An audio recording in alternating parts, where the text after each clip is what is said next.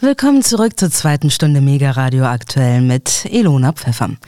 Die frühere linken Politikerin Sarah Wagenknecht will nicht Vorsitzende ihrer geplanten eigenen Partei werden. Sie habe nicht den Anspruch, alles in dieser Partei allein zu machen und zu richten, sagte Wagenknecht jetzt in einer WDR-Sendung. Wagenknecht geht davon aus, dass den Parteivorsitz jemand anderes macht.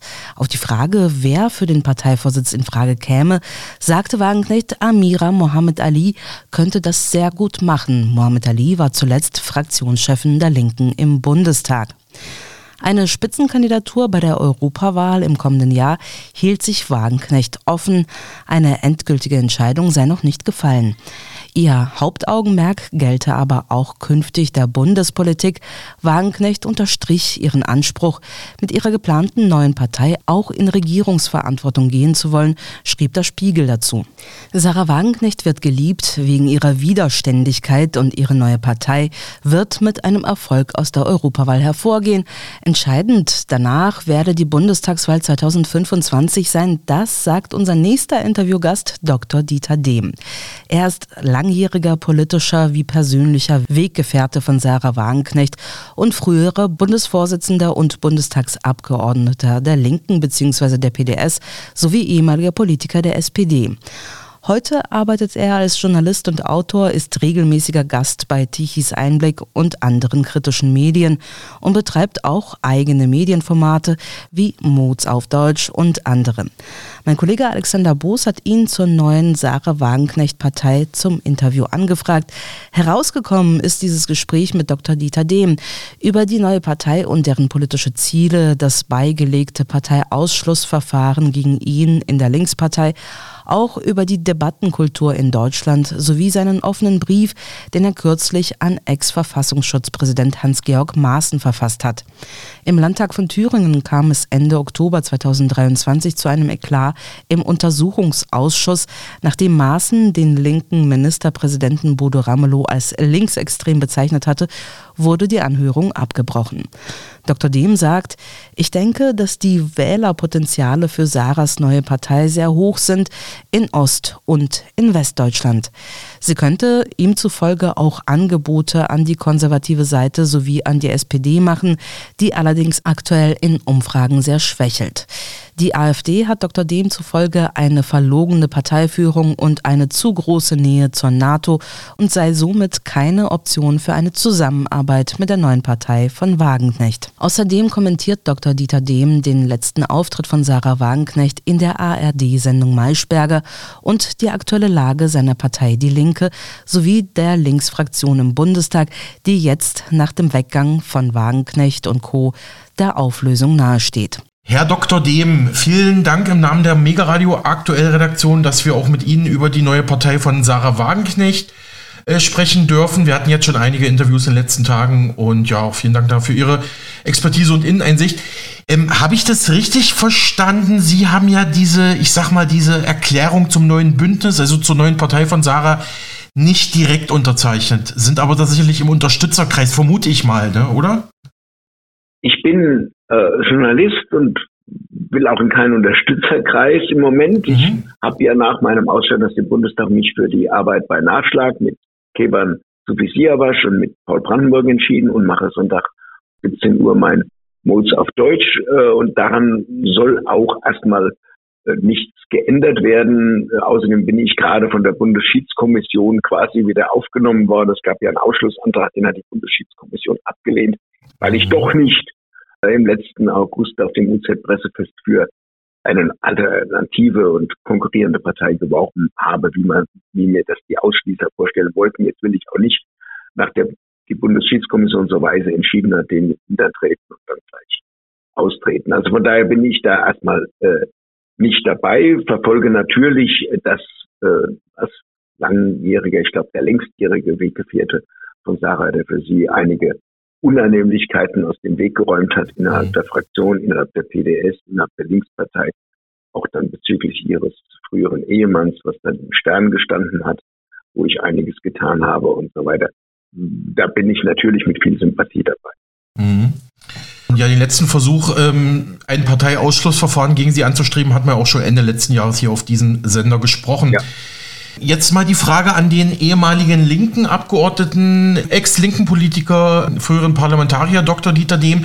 Wie schätzen Sie denn politisch die neue Partei ein? Welche Chancen könnte sie an der Wahlurne haben? Wenn sie eingefriedet und reduziert wird, nur darauf der AfD Stimmen wegzunehmen, eine geringe, weil das eine negative Polung wäre, die am Ende nicht eine positive Erwartung in der Bevölkerung äh, alleine trifft. Äh, und es ist eben auch wichtig zu sagen, irgendwann wollen wir die Renten erhöhen, Irgendwann wollen wir auch für einen höheren Mindestlohn eintreten. Irgendwann wollen wir die Abrüstung. Irgendwann wollen wir für den Handwerker und für die Bäuerin, die Milchbäuerin und irgendwann wollen wir auch für die Kulturschaffende wieder Meinungsfreiheit erstreiten. Dazu brauchen wir Partner. Äh, das ist nach Lage der Dinge kaum diese SPD, wie sie ist. Das ist nach Lage der Dinge nicht die Grüne Partei, von der Sarah Wagen nicht zu Recht sagt, das ist die gefährlichste Partei des Bundestags. Also bleiben dann nur andere Parteien erstmal übrig. Und da finde ich das, was der große Kommunist Enrico Berlinguer in Italien gemacht hat, auch mal in die konservative Seite ein Angebot zu machen, wie man sich diesen komplizierten, widersprüchlichen äh, Schritt vorstellen könnte.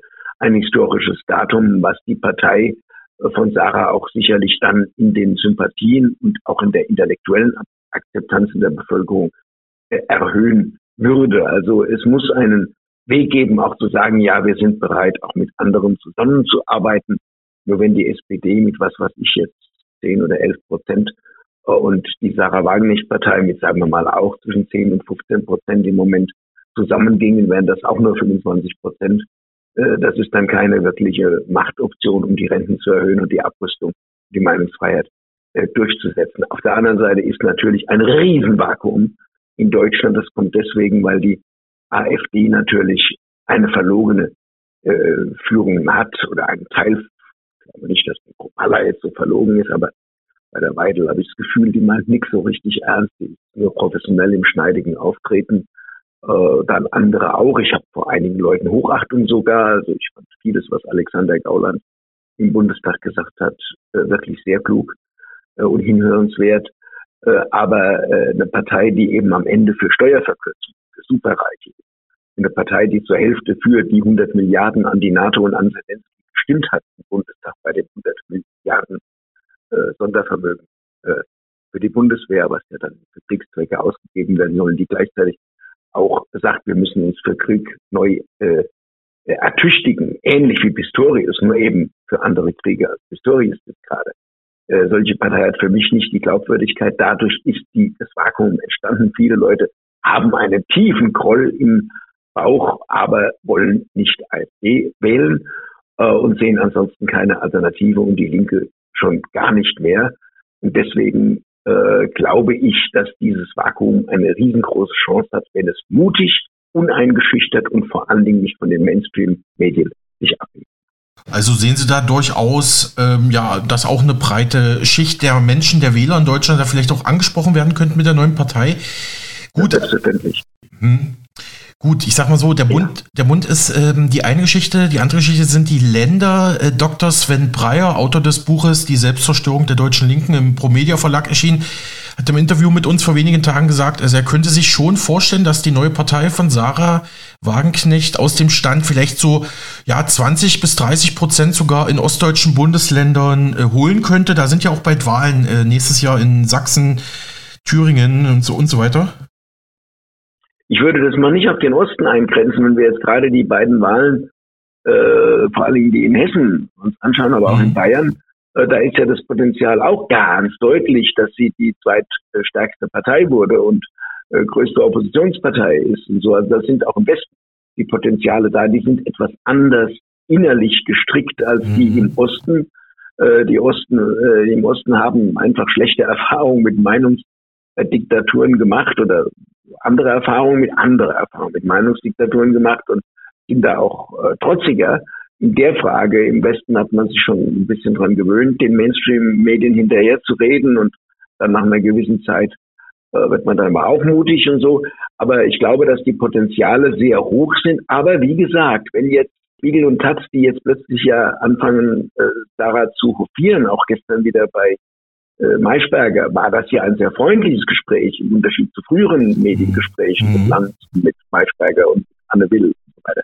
Wenn die also jetzt die Hofier nur um bei der Europawahl die AfD klein zu machen äh, und nicht die, also ich würde abraten, irgendwelche Koalitionsangebote, wie das jetzt im Bereich von Sarah, Sarahs Truppe gekommen ist, an die SPD zu machen. Wenn das also jetzt nicht auch wirklich den großen Schritt geht, wir sind für alle auf dem Boden des Grundgesetzes äh, bereit zu sprechen, um die Lage der Menschen zu verbessern, dann äh, kann dieses Potenzial auch relativ schnell wieder klein äh, werden. Also ja, bestimmte Äußerungen, äh, die zu angepasst klingen, sollte man vermeiden, weil Sarah wird geliebt wegen ihrer Widerständigkeit. Hm. Okay, also sehen Sie da durchaus auch ein großes äh, Potenzial in, in Westdeutschland. Ähm, sehr interessant, ja. Ähm, Sie haben es auch schon ein bisschen angedeutet, Herr Dr. D. André Hunko verlässt ja jetzt die Linke, geht äh, mit Sarah in die neue Partei.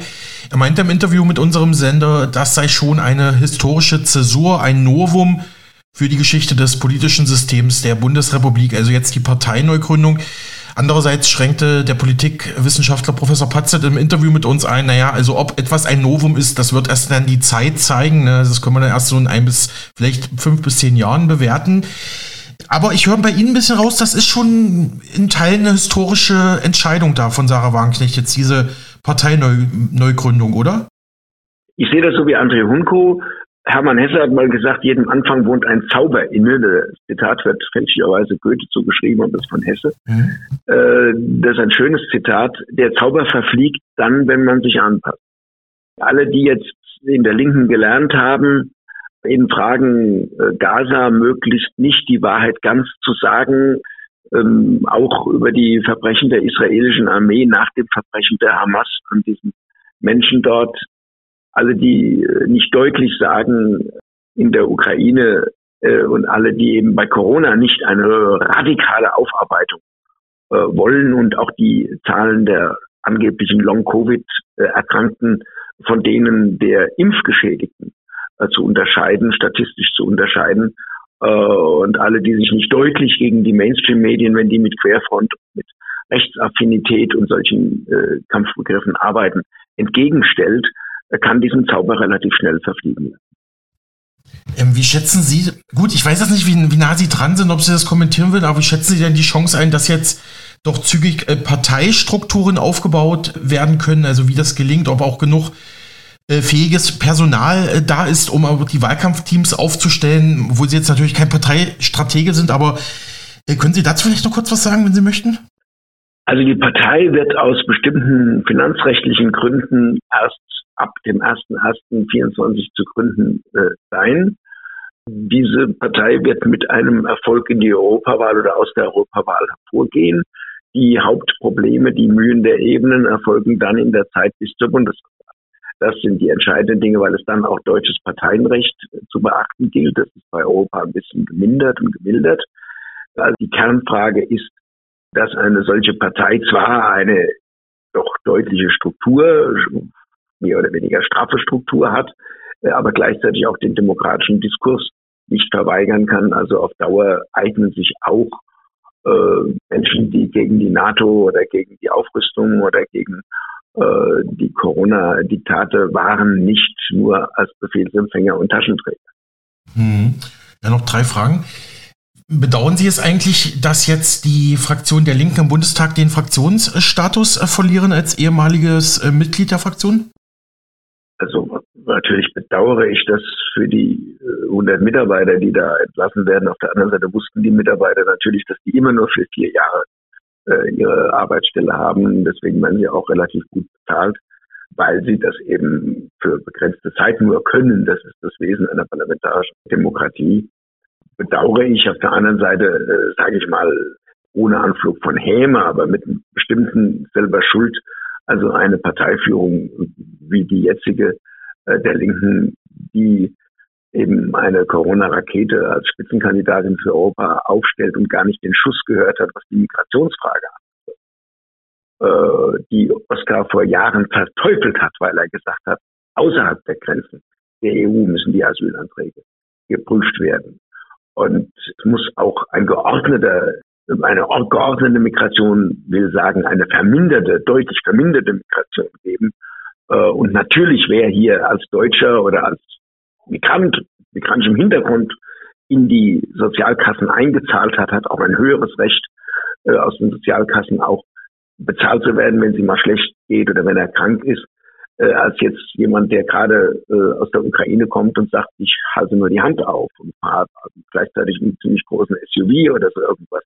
Das alles wurde von der jetzigen Parteiführung weggewischt und es wurde rechtsaffin äh, dargestellt, sowas zu sagen. Äh, also von daher sollen sich alle diese 100 Mitarbeiter, die jetzt entlassen werden, bei dieser Parteiführung beschweren. Es gab lange, lange, lange, lange, lange Versuche, an denen ich auch selbst beteiligt war, das zu vermeiden, den Bruch zu vermeiden, äh, waren an einer bestimmten Stelle dann nicht mehr vermeidbar, weil mit einer riesigen Arroganz auf dem letzten Bundesparteitag zum Beispiel der Mann, der ja dafür verantwortlich ist, dass der dritte Bundestagswahlkreis gewonnen wurde, Sören Pellmann aus äh, Leipzig, äh, nicht in den Parteivorstand gewählt wurde, äh, sondern irgendwelche 30 Prozent bekam. Ohne den Sören Pellmann hätte es die Bundestagsfraktion gar nicht gegeben. Äh, also wenn der dritte Mann, da waren äh, Gesine Lötsch und da ist äh, Gregor Gysi und als dritter kam überraschend dann noch der Sören Pellmann. Und der kandidierte dann äh, für den Parteivorstand und wurde auf dem Bundesparteitag mit einer Arroganz abgewatscht. Sonst hätte es sowieso diese Mitarbeiter gar nicht gegeben. Äh, mhm. Und wenn das dann eben, das muss man dann dieser Parteiführung auch anlasten, wenn diese Arroganz, dieses elitäre Denken, das sich ja mit dem elitären Denken mancher Medien auch dann paart und gerne verbindet, äh, fröhliche Urstände feiern, dann äh, sind die sind die äh, Adressen klar verteilt, wo man sich dann beschweren kann, wenn man entlassen wird als Bundestagsmitarbeiter. Mhm.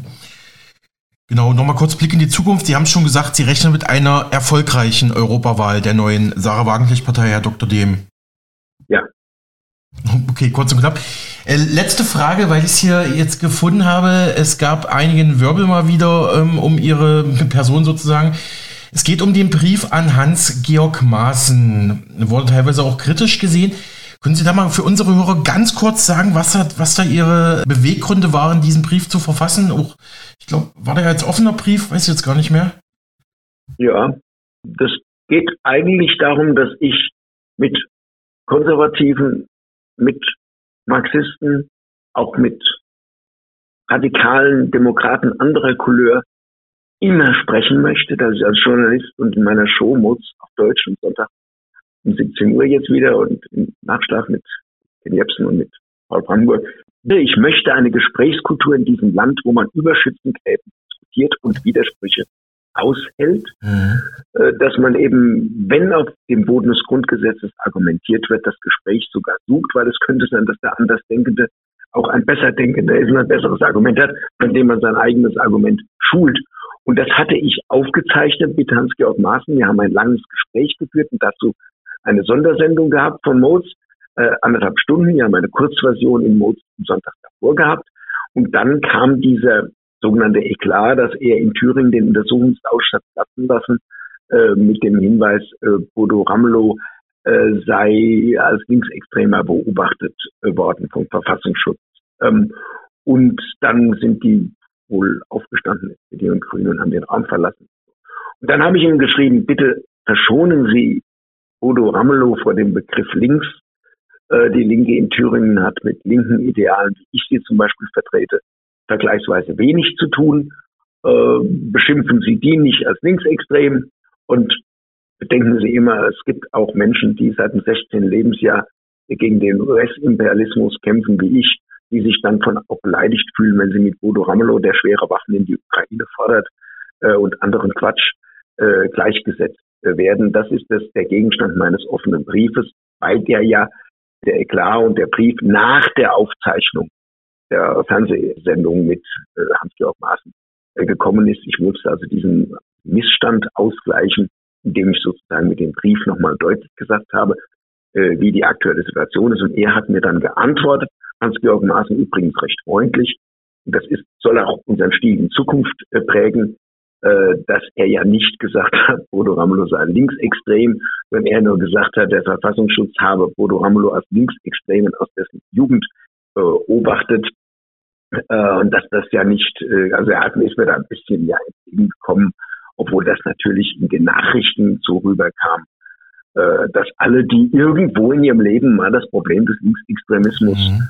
Hatten. Ich mhm. hatte das, weil man hat mich immer als linksextrem bezeichnet, was ich nie war, nie war, aber man hat mich so bezeichnet, weil ich gegen den US-Imperialismus beim Vietnamkrieg und bei den NATO-Raketen und so gekämpft habe, äh, dass wir da eben, also jedenfalls die wir da auch vom Verfassungsschutz bespitzelt wurden. Ich bin 43 Jahre bespitzelt worden vom Verfassungsschutz mit einer Riesenlatte von Akten, die ich dann ausgeklagt habe beim Verfassungsschutz, dass wir uns da nicht von diesem von dieser Beschimpfung äh, angesprochen fühlen wollen.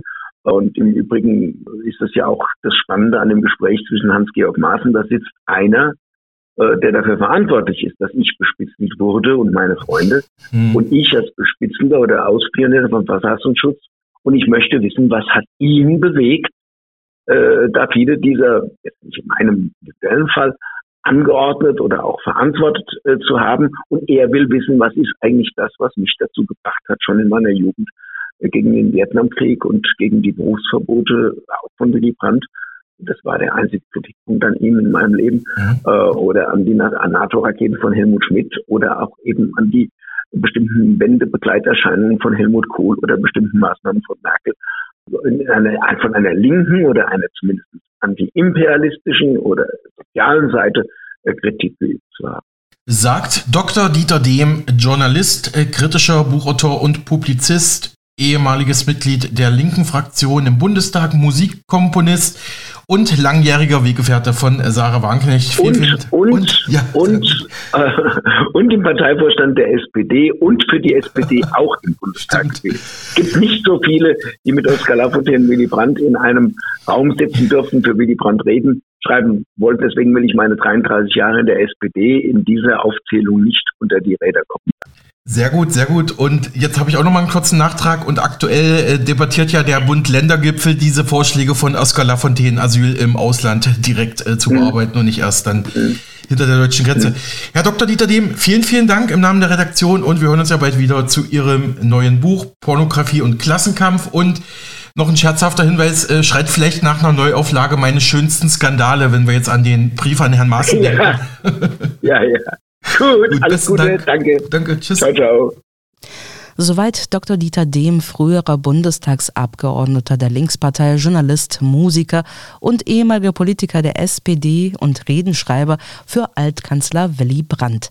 Mein Kollege Alexander Boos hat mit ihm für Mega Radio aktuell über die neue Partei von ex-linken Politikerin Sarah Wagenknecht gesprochen. Nächstes Thema und wir blicken nach Lateinamerika. El Salvador ist das kleinste Land Mittelamerikas und es ist alles andere als reich. Trotzdem oder gerade deshalb führte der Präsident 2021 den Bitcoin als Landeswährung ein. Das berichtete die Tagesschau im August 2023 über das kleine Land unterhalb von Guatemala, Belize und Mexiko, das direkt neben Honduras liegt. El Salvadors Präsident Nayib Bukele setzte im September 2021 die Einführung des Bitcoin als gesetzliche Landeswährung spektakulär in Szene. Von der internationalen Bitcoin-Gemeinde wird er seitdem für seinen Mut und seinen Innovationsgeist bejubelt. Der damals 40-jährige Unternehmersohn, der sich selbst als CEO von El Salvador bezeichnet, ist sich sicher, die Kryptowährung bringe seinem lateinamerikanischen Land den wirtschaftlichen Aufschwung. Unser Radiopartner von HKCM in Stuttgart haben zu diesem Thema jetzt den Experten für El Salvador und Lateinamerika Karl Mock eingeladen.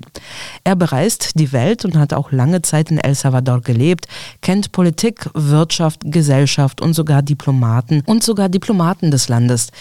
Im Interview mit dem HKCM-Ökonom Philipp Hopf schätzt Karl Mock die Bitcoin-Einführung als Geld in El Salvador ein und sagt, die Menschen dort brauchen eine ökonomische Perspektive. Außerdem geht es um Migration und um die verstärkte Bekämpfung von Kriminalität und Verbrechergangs in El Salvador unter Präsident Bukele. Laut El Salvador Insider Karl Mock habe sich der Staat in Mittelamerika von einem Land mit der höchsten Mordrate weltweit zu einem der sichersten Länder der Welt entwickelt. Mittlerweile kann man sich wieder ohne Angst frei überall in El Salvador bewegen, berichtet er auch mit Blick auf Tourismus, aber auch viele Probleme, die im Land immer noch bestehen. Wir sprechen heute über ein hochinteressantes Thema, ein Land, das bis vor kurzem eine der höchsten Mordraten unseres Planeten hatte, El Salvador. El Salvador ist gleichzeitig das erste Land, das den Bitcoin als offizielles Zahlungsmittel eingeführt hat. El Salvador ist jetzt gerade das Land, das den beliebtesten Präsidenten aller demokratisch gewählten Präsidenten weltweit stellt, Naib Bukele. Seien Sie gespannt auf dieses Interview. Los geht's.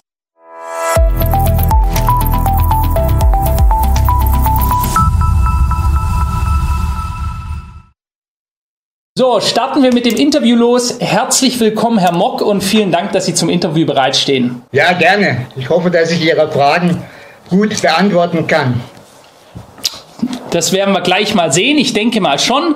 Wir gehen mal ganz kurz auf Ihre Vita ein. Sie sind 1950 in Offenburg in Deutschland geboren und sind bereits 1989 nach El Salvador ausgewandert. Ein Land in Zentralamerika, das flächenmäßig sogar noch kleiner ist als Mecklenburg-Vorpommern. Was waren denn eigentlich Ihre Beweggründe dafür? Und wie ich ja schon im Vorgespräch mitbekommen habe, Sie sind da ein extrem viel bereister Mann. Wo waren Sie denn schon überall? Ja gut, äh, um die Frage, wo ich überall war, das sind insgesamt 70 Länder, in denen ich äh, mehr als ein Jahr in zwölf Ländern gewohnt habe. Also immer wieder offen ob meins. Aber mein Hauptquartier, um das zu sagen, war immer El Salvador. Und äh, ich war eigentlich meistens in afrikanischen und asiatischen Ländern und auch teilweise in Südamerika, Bolivien und Peru und Guatemala. Aber die letzten drei Jahre bin ich eigentlich fast nur in El Salvador. Ne? Und äh, okay. ich habe dann die, die ganzen Entwicklungen hier ähm, so von Inside und von Outside ein bisschen mitbekommen. Als ich hierher kam, nach El Salvador, da hatte ich eigentlich das Land überhaupt nicht gekannt. Ich habe dann nur durch zwei Dinge habe ich von El Salvador gewusst. Das war einmal der Fußballkrieg von 1969. Das ist ja was, was mich damals als junger Mensch ein bisschen interessiert hat, dass man okay. wegen dem Krieg, äh, äh, wegen dem Fußballspielen Krieg anfängt, was eigentlich von der Media auch verfälscht dargestellt wurde. Da ging es um Land in der Honduras und nicht um den Fußball. Ne? Aber die Medien müssen ja auch was zum Schreiben haben. Und das Zweite, das ich da wirklich noch mitbekommen habe, war die das Erschießen des Erzbischofes Romero in der Kirche. Das hat mich damals äh, wirklich interessiert und damals habe ich mich zum ersten Mal so ein bisschen mit El Salvador befasst.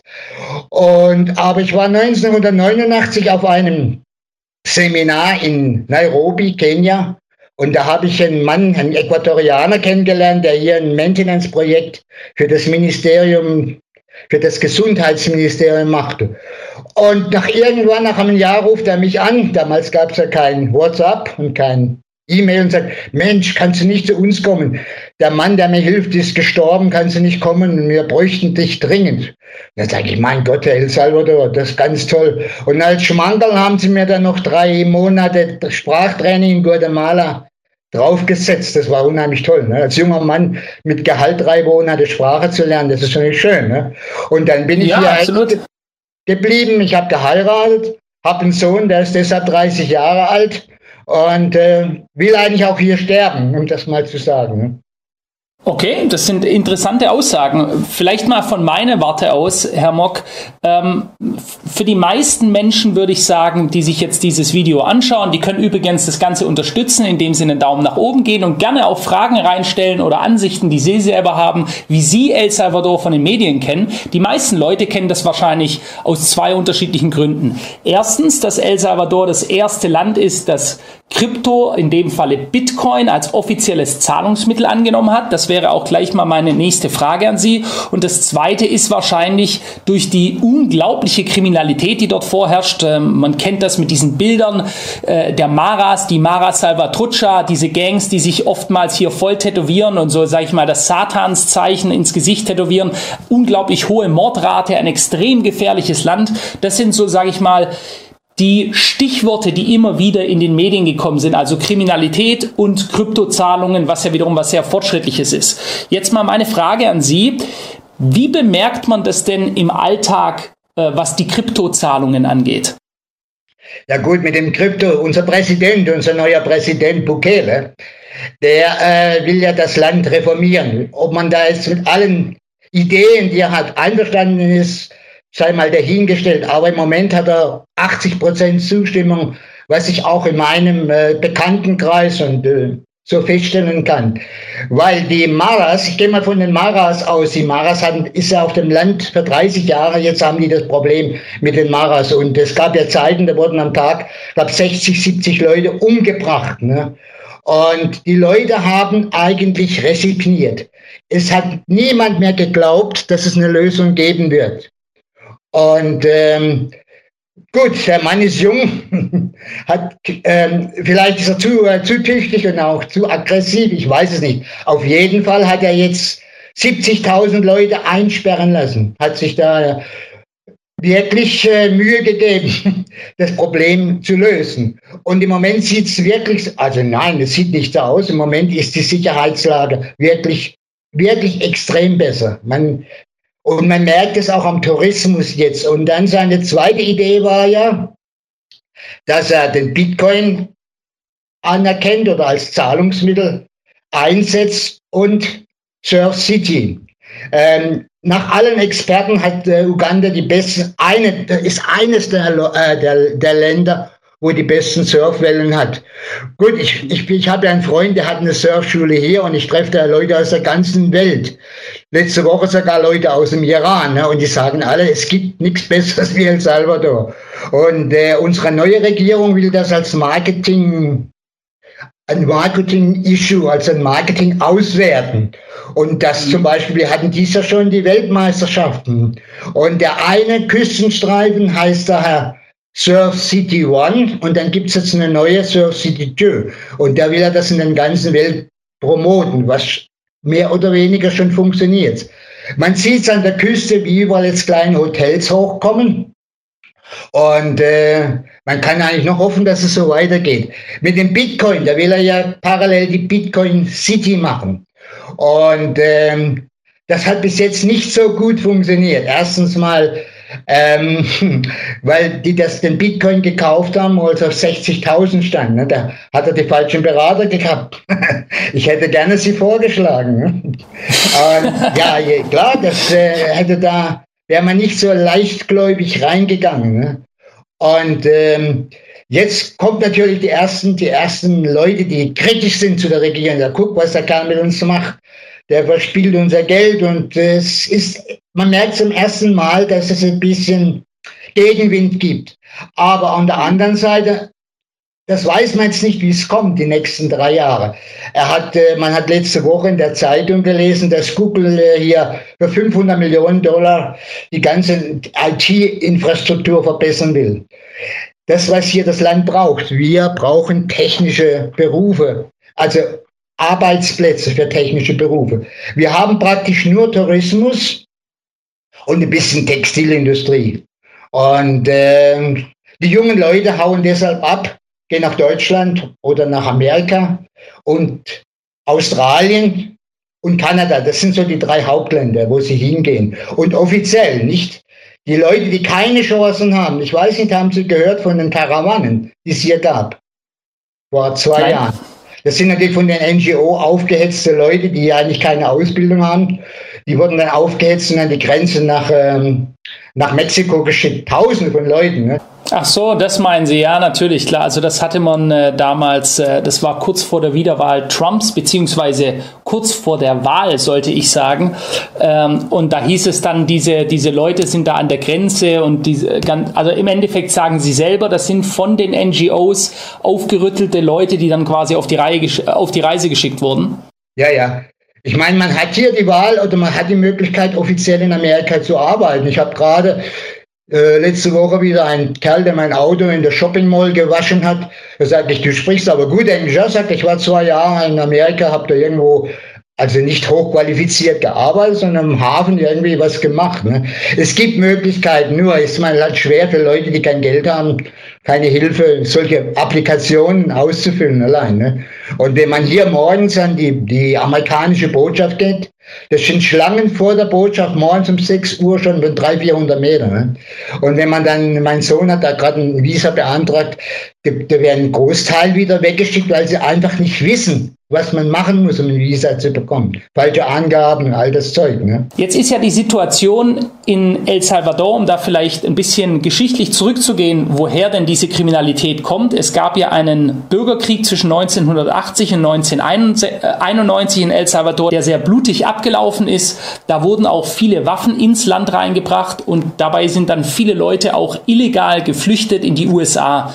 Die USA hat dann wiederum, ich meine, es war in den 80er Jahren, viele dieser illegalen El Salvadorianer, äh, die meistens in Kalifornien waren, wieder zurück zu, zurückgeführt nach El Salvador. Und diese Leute hatten sich in den USA zu Gangs formiert. Eine dieser bekannten Gangs ist eben die MS-13, die Mara Salvatrucha gewesen. Und dann gibt es eben noch andere rivalisierende Gangs. Und diese Gangs wurden wieder zurückgebracht ins Land, welches dann immer noch die Waffen des Bürgerkriegs Kriegs hatte. Und dadurch kam es dann zeitweise zu einer Mordrate, die hundertmal höher war als in Deutschland. Äh, und dann galt El Salvador lange als das gefährlichste Land der Welt.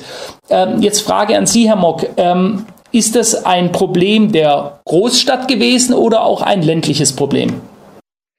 Ähm, man kann sagen, die Maras hatten auch Gebiete in der Großstadt in San Salvador unter Kontrolle. Ähm, da musste man praktisch äh, Zoll bezahlen. Und, ähm, aber das Hauptproblem war in den Dörfern draußen, wo die Maras praktisch äh, die Dörfer kontrolliert haben und auch die jungen Leute praktisch dazu gezwungen haben, äh, mitzumachen. Und man hat es weniger, mehr oder weniger war das sogar eine stillschweigende Abmachung. Da sind die Maras, die lassen wir in Ruhe, aber die Leute haben natürlich auf dem Dorf viel gelitten. Und die sind auch die Hauptgewinner im Moment. Und, äh, man sieht es daran, dass die Kirchenfeste wieder aufleben und eigentlich auch so, dass man also ohne Angst wieder durchs Land fahren kann. Ne? Ich meine, ich fahre mit dem Motorrad überall hin. Ne? was ja eine unglaubliche, was ja eine unglaubliche Entwicklung ist, wenn man sich überlegt, woher das Ganze eigentlich kommt, also wie schlimm das davor war. Ähm, schauen wir uns mal an, woran das denn liegen könnte. Ich meine, wir haben hier eine sehr, sehr interessante Person, der Präsident, der aktuelle Präsident El Salvadors, Naib Bukele, der mit 37 Jahren, was ja ein sehr junges Alter ist, äh, Präsident von El Salvador wurde und äh, direkt mal angefangen hatte, mit rabiatesten Mitteln durchzugreifen. Also das bedeutet, dass eines der größten Gefängnisse weltweit erbaut worden ist. Wir können das gerade auch mal mit Bildern hier einblenden. Äh, mit einem Fassungsvermögen von über 40.000 Menschen. Und wenn man sich da so Videoaufnahmen von oben anschaut, äh, also ich sage das mal ganz ehrlich, da kamen mir schon äh, so die Bauten, die dort drin sind, also von der Größe her, von der, ähm, von der, von der, vom Aufbau des Lagers. Ja, das ist ja ein Lager. Sieht natürlich jetzt heute sehr modern aus. Nun muss man aber sagen, dass er dadurch, dass er man schätzt hier irgendwo 50, 60.000 Menschen festgenommen hat, äh, diese Gangs mit absoluter Härte quasi begegnet ist. Da ist die Armee rausgegangen mit vollautomatischen Waffen, hat diese Leute äh, quasi reingesteckt ähm, und, und hat die weggepackt. Und Sie sagen, man spürt das wirklich. Ich meine, wir reden hier von einem der gefährlichsten Länder der Welt, welches nun eines der sichersten Länder der Welt ist. Und Herr Bukele, Sie sprachen ja gerade von, von 80 Prozent. Ich habe hier zwei unterschiedliche unterschiedliche Umfragewerte von unterschiedlichen äh, Firmen, die die erstellt haben, die aber als äh, realistisch gelten und die sind zwischen 81 und 91 Prozent. Ähm, damit wäre der Präsident El Salvadors, Nayib Bukele, der aktuell populärste Politiker auf der ganzen Welt, wenn wir uns demokratisch gewählte Führer anschauen. Nehmen Sie das auch so wahr? Ganz bestimmt. Ich sage ja, ich habe ja, ich treffe ja mich auch mit der ausländischen Community hier. Und äh, da verirrt sich auch ab und zu mal ein Botschafter hin. Und äh, die sind ja sehr vorsichtig mit äh, Comments, ne, weil sie ja auch schnell falsch interpretiert werden können, aber auch die haben mir zugestanden. Das ist unglaublich. Vor einem Jahr hat der britische Botschafter oder einer von der britischen Botschaft mir gesagt, gab es noch richtige Sicherheitsanweisungen, alles weg. Und man, was ich halt immer wieder sehe, dass die Touristenzahlen in die, Hoch, in die Höhe gehen und dass die Leute unten, also die sind 100 Prozent in der neuen Pro, äh, Präsident, weil die, die, die spüren es jetzt im Geldbeutel. Und äh, das ist ja. mal was halt noch, sorry, was heute noch fehlt hier. Die Leute brauchen jetzt eine ökonomische Perspektive. Und das muss, das muss jetzt das nächste Ziel sein. Mhm, mhm. Ähm, jetzt gibt es ja im Land extrem viel Zustimmung. Die Leute verehren Bukele.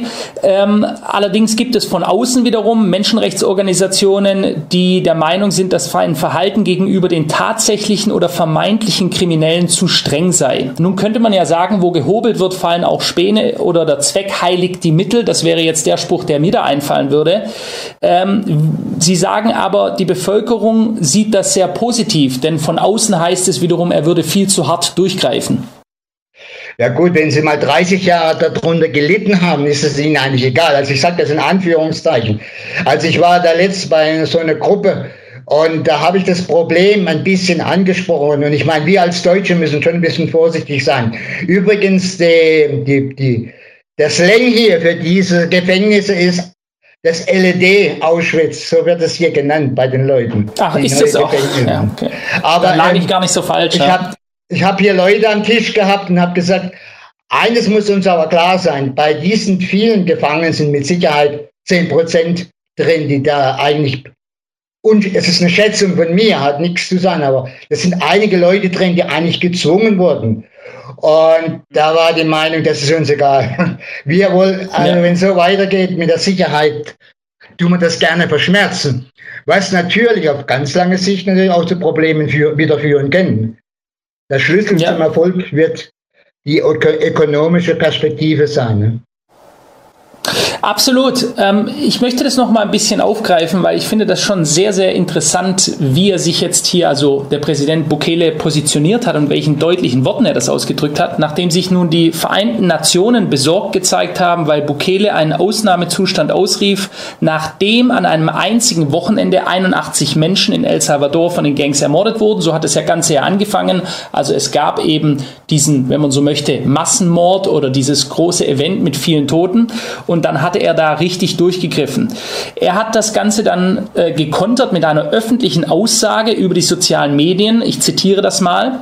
Lassen Sie alle Menschenrechts-NGOs wissen, dass wir diese verdammten Mörder und ihre Kollaborateure vernichten werden. Wir werden sie ins Gefängnis stecken und sie werden nie wieder herauskommen. Wir scheren uns nicht um ihre erbärmliche Berichterstattung, ihre bezahlten Journalisten, ihre Marionettenpolitiker oder ihre berühmte internationale Gemeinschaft, die sich bislang nie um unser Volk gekümmert hatte. Wir werden unser Land heilen und diese Plage vollständig beseitigen. Bringen Sie Ihre gescheiterten Rezepte woanders hin. Ich meine, hier mal aus der deutschen Betrachtung, wenn wir uns das gerade die Situation in Deutschland anschauen, die quasi gegensätzlich zu El Salvador. In El Salvador kommt man aus einem tiefen, tiefen Tal heraus und es gibt jetzt gerade eine Zeit der Besserung, weil hart durchgegriffen wird. In Deutschland kommen wir eigentlich von sehr hohen Höhen und gehen gerade in dieses Tief hinab und ich, oder in dieses Tal hinab und ich, ja, können die Leute ja mal gerne in die Kommentare schreiben, ob sie das irgendwie anders sehen. Ähm, deswegen kann ich mir schon vorstellen, dass ähm, ja immer mehr politische Führer sehr gereizt reagieren, wenn solche Moralinen, Verbesserungsvorschläge oder äh, ja, aus dem Westen kommen, dass der Westen einem erklären möchte, wie der Lebensentwurf in anderen Teilen der Welt auszusehen hat. Ähm, es stecken da ja erstmal sehr viele Anschuldigungen drin.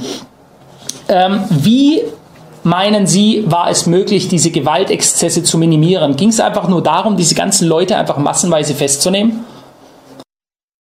Ja, das war natürlich, äh, niemand hat geglaubt, dass jemand den Mut hat, sowas zu machen. Nur, ich meine, die Gefängnisse sind ja nicht von einem Tag auf den anderen entstanden. Da hat man ja. schon im Hinterzimmer drüber geplant. Aber ähm, warum die Leute ein bisschen Angst haben, kommt auch daher, man spricht in Südamerika schon vom Bukelismus. So Honduras denkt laut drüber nach, Bolivien und Peru auch ähnliche Maßnahmen einführen, einzuführen. Man muss sich natürlich klar sein, die Tür zum Missbrauch ist natürlich schnell offen. Politische Gegner und so. Es, es wäre schön, wenn der Präsident auch eine Lösung hätte, dass die Leute irgendwie äh, eine Lehre machen könnte. Und ich glaube, mein Sohn hat mir gestern noch angerufen, dass man da versucht, jetzt so Art äh, äh, Vocational Training anzubieten in den Gefängnissen. Und vielleicht, dass man sie dann so langsam wieder in die Gesellschaft integriert. Aber die nächsten zwei, drei Jahren wird da nichts passieren. Ne? Da, also ja, Sie meinen eine Art Resozialisierung dieser ja, Menschen. Das, das äh, ich glaube nicht, dass man 70.000 Leute äh, 30 Jahre einsperren kann. Ne? Das wird ja. auch gut. Ich meine, das ich, wie gesagt, ich, ich sehe das ja auch nur von außen. Ne? Mhm. Ich meine, wohlgemerkt, möglich wäre es, weil schauen wir uns das Land an mit der höchsten äh, pro Kopf Gefängnisrate auf der Welt. Das ist ja nicht etwa, keine Ahnung, Nordkorea oder so, sondern wir kennen es, der engste Verbündete Deutschlands, die USA, ja, Platz Nummer eins weltweit, ähm, die riesige Gefängniskomplexe haben, die privatisiert sind. Also auch die private Wirtschaft der Gefängnisbetreiber ist sehr daran interessiert, dass die Gefängnisse voll sind. Ja, das sollte ja vielleicht auch mal ausgesprochen werden, was eben dazu führt, dass sie dauerhaft voll sind. Ähm, aber äh, ja, da gibt es eben doch durchaus ähm, jetzt Überlegungen, wie geht man natürlich damit um mit dieser Masse an Menschen. Sie sprechen hier ja von 50 bis 70.000 Menschen. Ähm, ich hätte noch zum Abschluss eine Frage an Sie, Herr Mock. Das finde ich sehr interessant. Wie sieht Ihrer Meinung nach aus der aktuellen Betrachtung die Zukunft El Salvadors aus? Und ähm, wäre das für Sie, wenn Sie jetzt zu Leuten sprechen, die das zum ersten Mal hören, ein Land, wo man sagt, da kann man sich in Zukunft oder jetzt schon niederlassen? Ja gut, das, äh, wie gesagt, wenn die ökonomische Perspektive für die jungen Leute gut wird, wird das ein, El Salvador ist ein super Land, muss man sagen.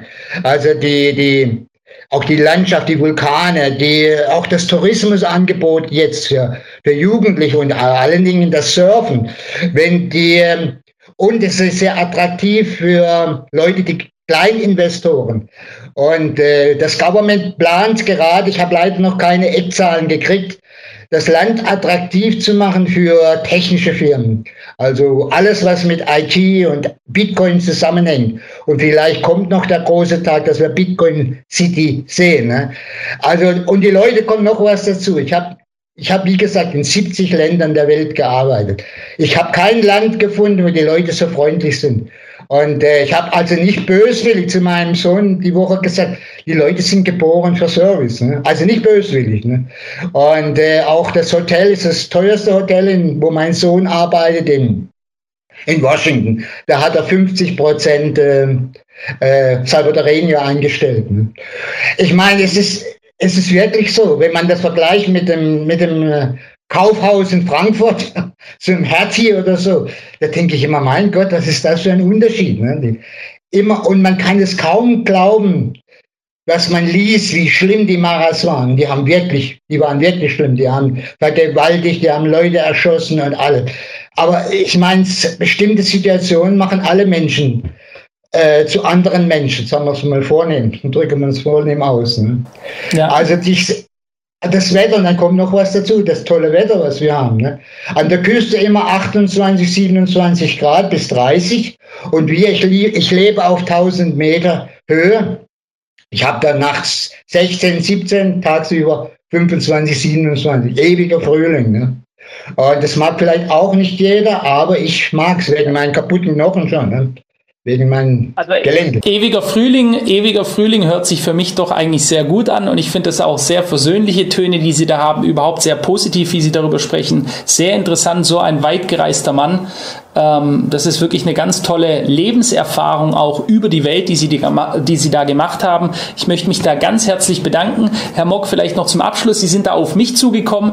Äh, ich habe dem Interview zugestimmt. Ich fand das toll, auch mal wieder mit jemandem zu reden, der an einem ganz anderen Ort der Welt wohnt, über den wir eben nur ja, medial irgendwas hören, das ist so, das ist so, das ist immer ja, sehr einseitig und man hört es eben nie so genau und so authentisch wie von jemandem, der da war. Ganz herzlichen Dank für dieses Interview.